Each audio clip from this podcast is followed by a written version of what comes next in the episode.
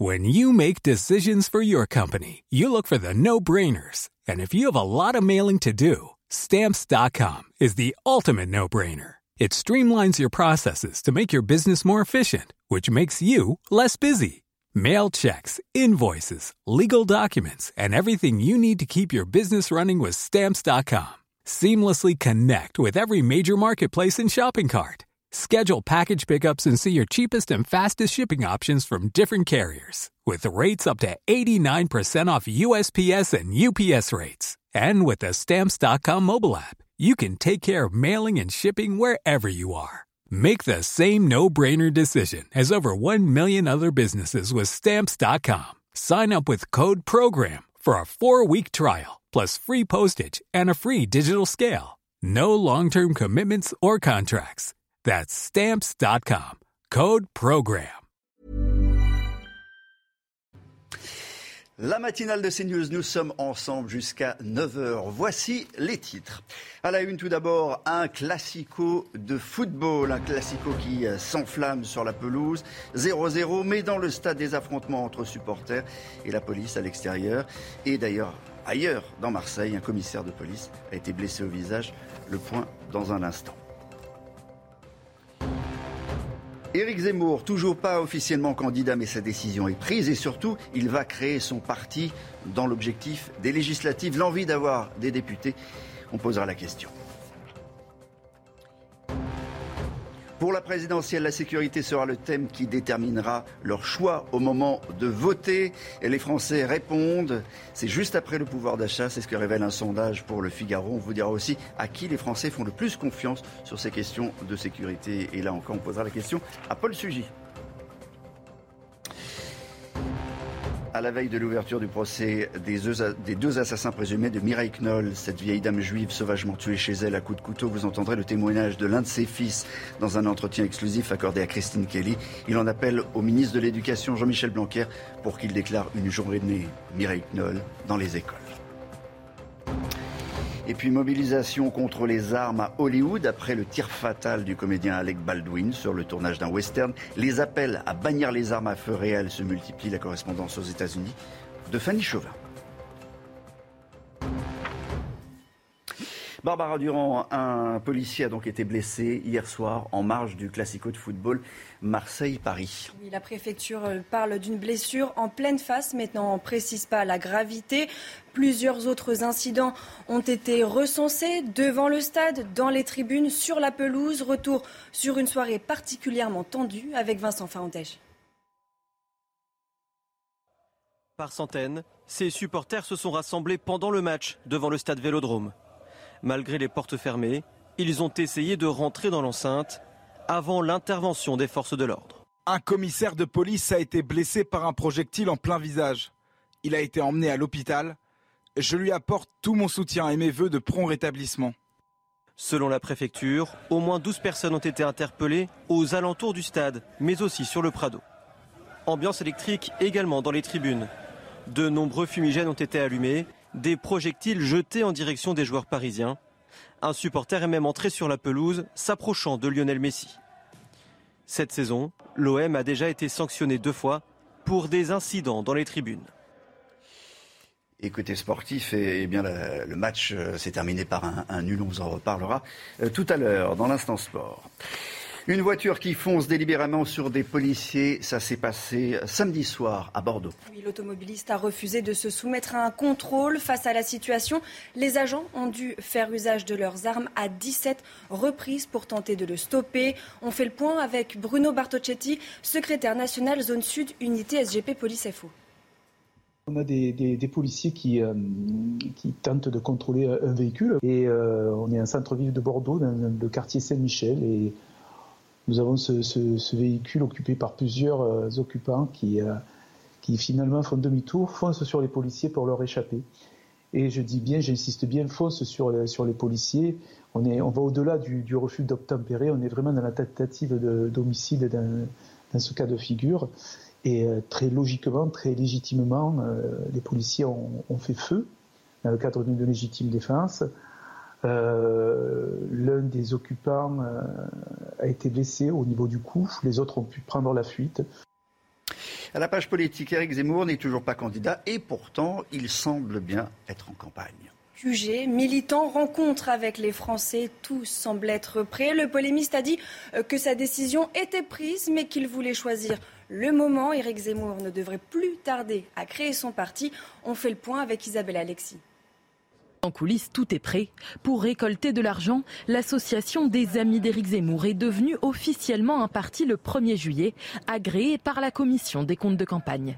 Et cette structure politique devrait encore évoluer. Simplement, il y aura un changement de nom à la limite euh, qui se ferait, je pense, euh, si candidature il y a au moment de, l'annonce de la candidature. Éric Zemmour, si il y va, euh, c'est pas pour simplement prendre un parti, c'est-à-dire y aller avec l'électorat LR ou y aller avec l'électorat RN c'est pas y aller avec les cadres LR ou les cadres RN. Je pense que l'intérêt, c'est de pouvoir regrouper euh, ces différents cadres, ces différents euh, militants. Ce parti sera aussi un moyen de créer un ancrage local. Des responsables seront nommés dans chaque région, département et circonscription, venus à part égale des républicains, du Rassemblement national et de la société civile. Objectif aussi, préparer les législatives de 2022. Une ambition lointaine et une étape à franchir avant, se déclarer candidat. Éric Zemmour devrait se prononcer début novembre. Et pour Alain Finkielkraut, philosophe et essayiste, la vindicte envers le communiste ne fait que le renforcer. C'est ce qu'il a indiqué hier lors du grand rendez-vous sur CNews. Écoutez. C'est la bête immonde et donc pour mieux le contrer, croit-on, on surenchérit dans l'insulte. Il est l'objet euh, d'une vindicte et d'une animosité obsessionnelle, même de la part de journalistes. C'est contre-productif. Ce, ce discours ne fait que le renforcer.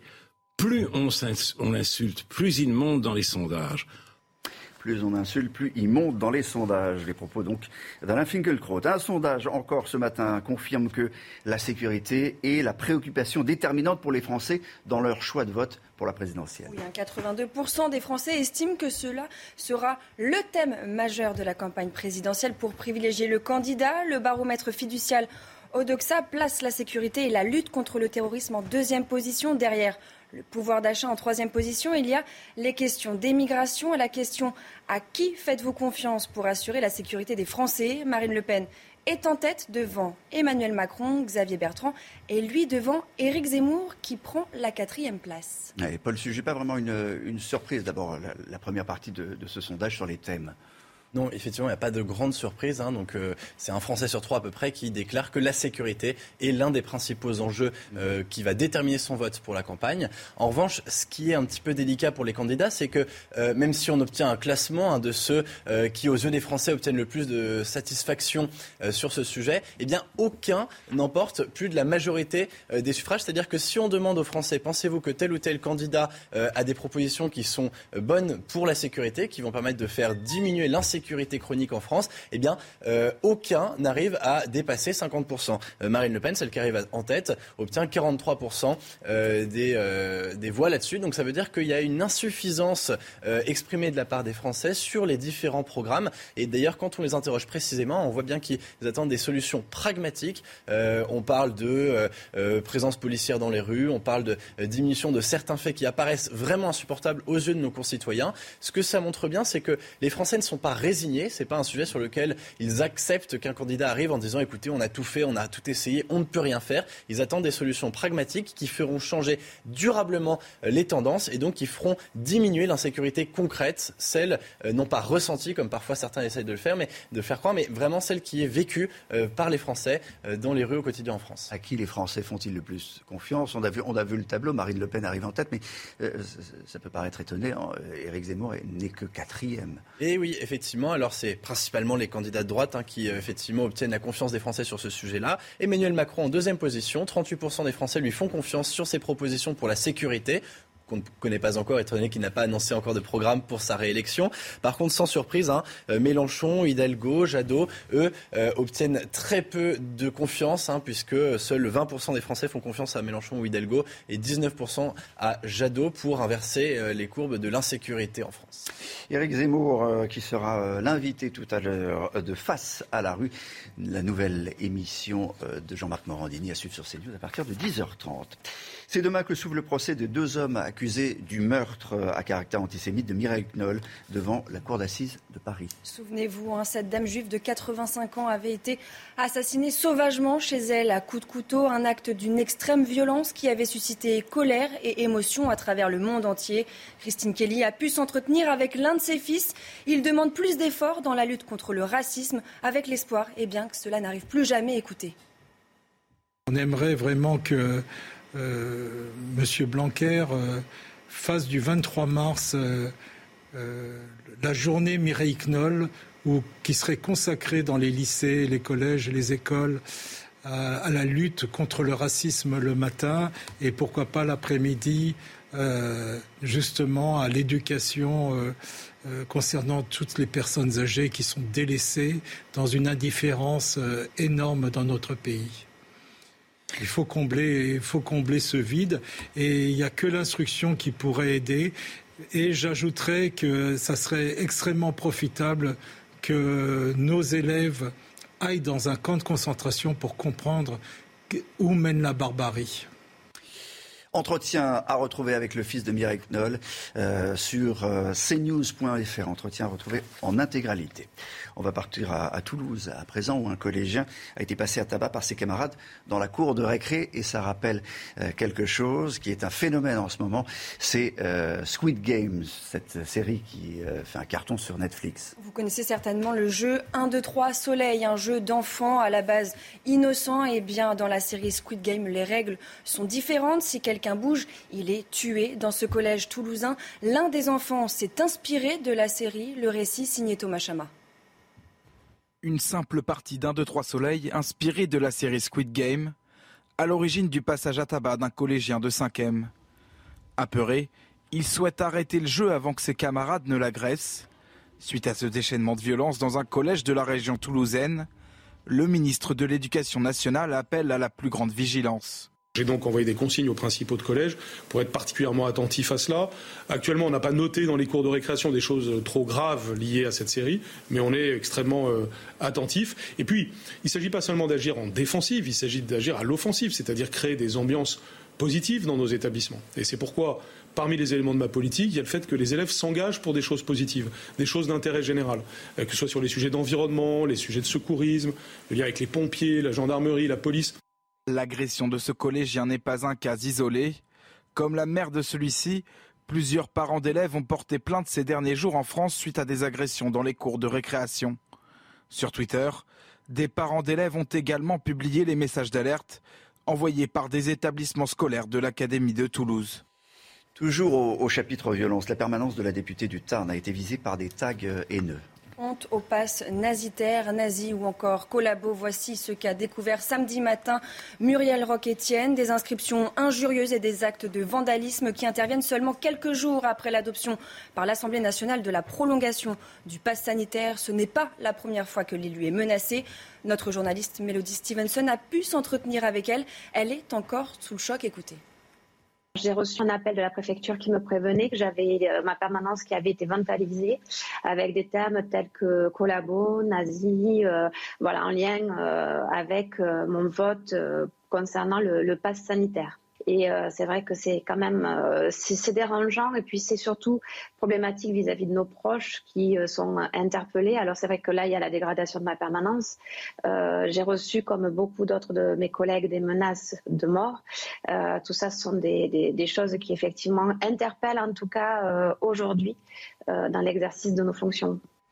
Dans le reste de l'actualité, doit-on s'inquiéter de la reprise de l'épidémie de Covid en France? Alors que le nombre de contaminations eh repart à la hausse chez nos voisins européens, pour le moment, la troisième dose ne concerne que les personnes de plus de 65 ans ainsi que les personnes les plus fragiles. Elle pourrait cependant s'étendre au reste de la population. Êtes-vous prêt à recevoir cette dose dite de rappel? Élément de Vincent Faandège. L'hiver approche et avec la baisse des températures, doit-on craindre une nouvelle vague? C'est en tout cas ce que redoutent certains spécialistes. Selon eux, la hausse des contaminations devrait se poursuivre à cause de la météo et de la baisse de l'efficacité des vaccins. La protection contre l'infection chute à 50% au bout de six mois. Et dans certains pays comme le Royaume-Uni ou la Belgique, l'épidémie repart à la hausse. Alors, seriez-vous prêt par précaution à une troisième dose? Non, non, j'attends, j'attends, j'attends. Euh, à ce moment-là, demain, on va retrouver un autre, un autre virus et on va nous demander encore de nous vacciner. On ne peut pas vivre constamment dans le vaccin. Je ne suis pas du tout pour la, troisième dose, euh, surtout si elle est conditionnée au maintien du pass sanitaire aussi, qui a été la condition euh, pour laquelle beaucoup de jeunes se sont fait vacciner. Pour l'heure, la dose de rappel est fortement conseillée uniquement pour les personnes âgées et vulnérables. L'urgence c'est moins de faire des doses de rappel à l'ensemble des personnes qui ont été vaccinées au début de la campagne que de vacciner les personnes qui ont échappé à cette vaccination. 25% de la population française n'est toujours pas vaccinée. Vous avez compris, ça continue à faire débat, euh, cette vaccination et en particulier cette troisième dose avec nous à 6h30 où serons en direct avec le professeur Bruno Megarban. On va partir à Hollywood à présent, Barbara. Oui, bannir l'usage des armes à feu sur les plateaux de tournage. Eh bien, aux États-Unis, les appels en ce sens se multiplient depuis le tir d'Alec Baldwin ayant fatalement touché la directrice de la photographie vendredi. Fanny Chauvin, vous êtes notre correspondante à New York. Une pétition en ce sens est déjà en ligne. Effectivement, et cette pétition a déjà recueilli plus de 21 000 euh, signatures. Elle demande euh, la fin de l'usage des armes réelles sur les plateaux de tournage. Il faut dire qu'ici aux États-Unis, euh, le drame hein, sur le plateau du film d'Ike Baldwin est très commenté, ainsi que les méthodes d'Hollywood qui, par souci de réalisme, utilisent encore des armes réelles. Alors, un certain réalisateur s'engage et ont déjà fait savoir qu'ils n'utiliseraient plus que des armes factices sur leur tournage. Déjà, la série The Rookie, en cours de production, a euh, déjà immédiatement euh, arrêté euh, l'utilisation d'armes réelles, car ces armes, même chargées de balles à blanc, sont dangereuses. Elles peuvent causer des blessures graves, surtout hein, si les coups sont tirés de près.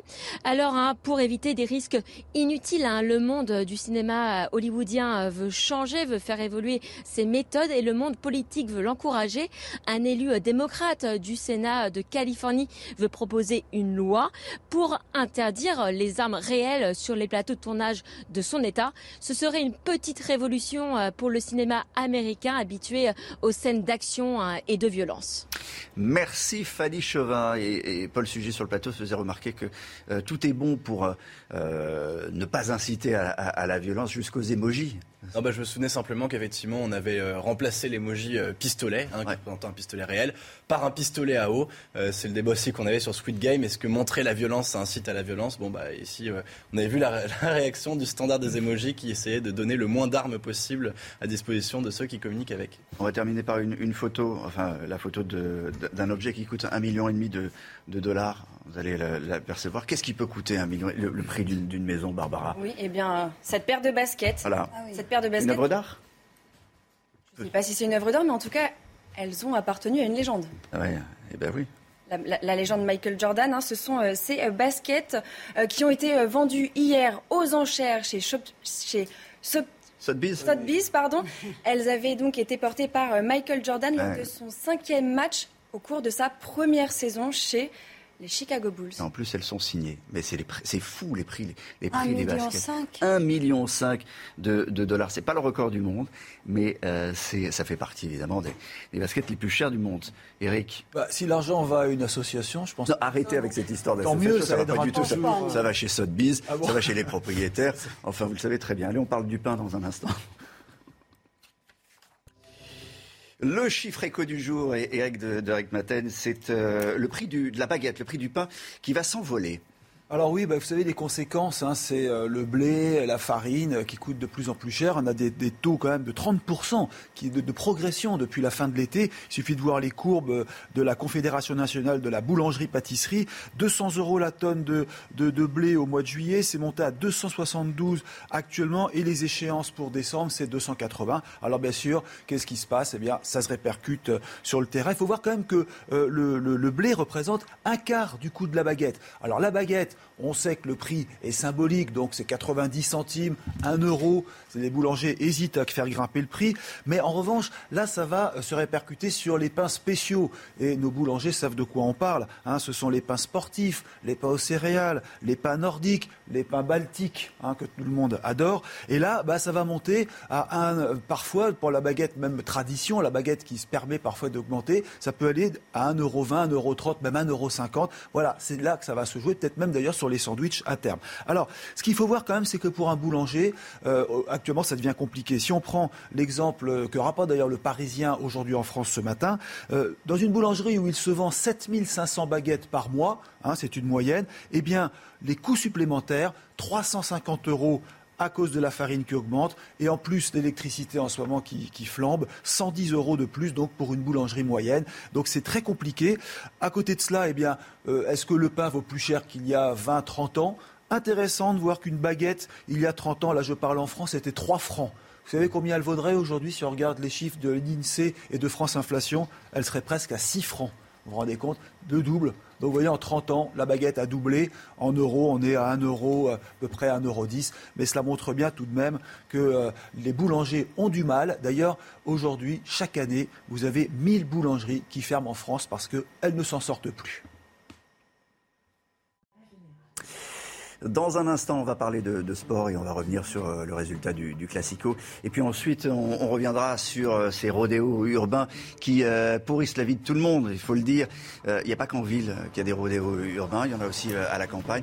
Dans le Calvados, un, maire en a fait la maire expérience. Il a reçu un coup de maltraque et des insultes. On y reviendra tout à l'heure à 6h30.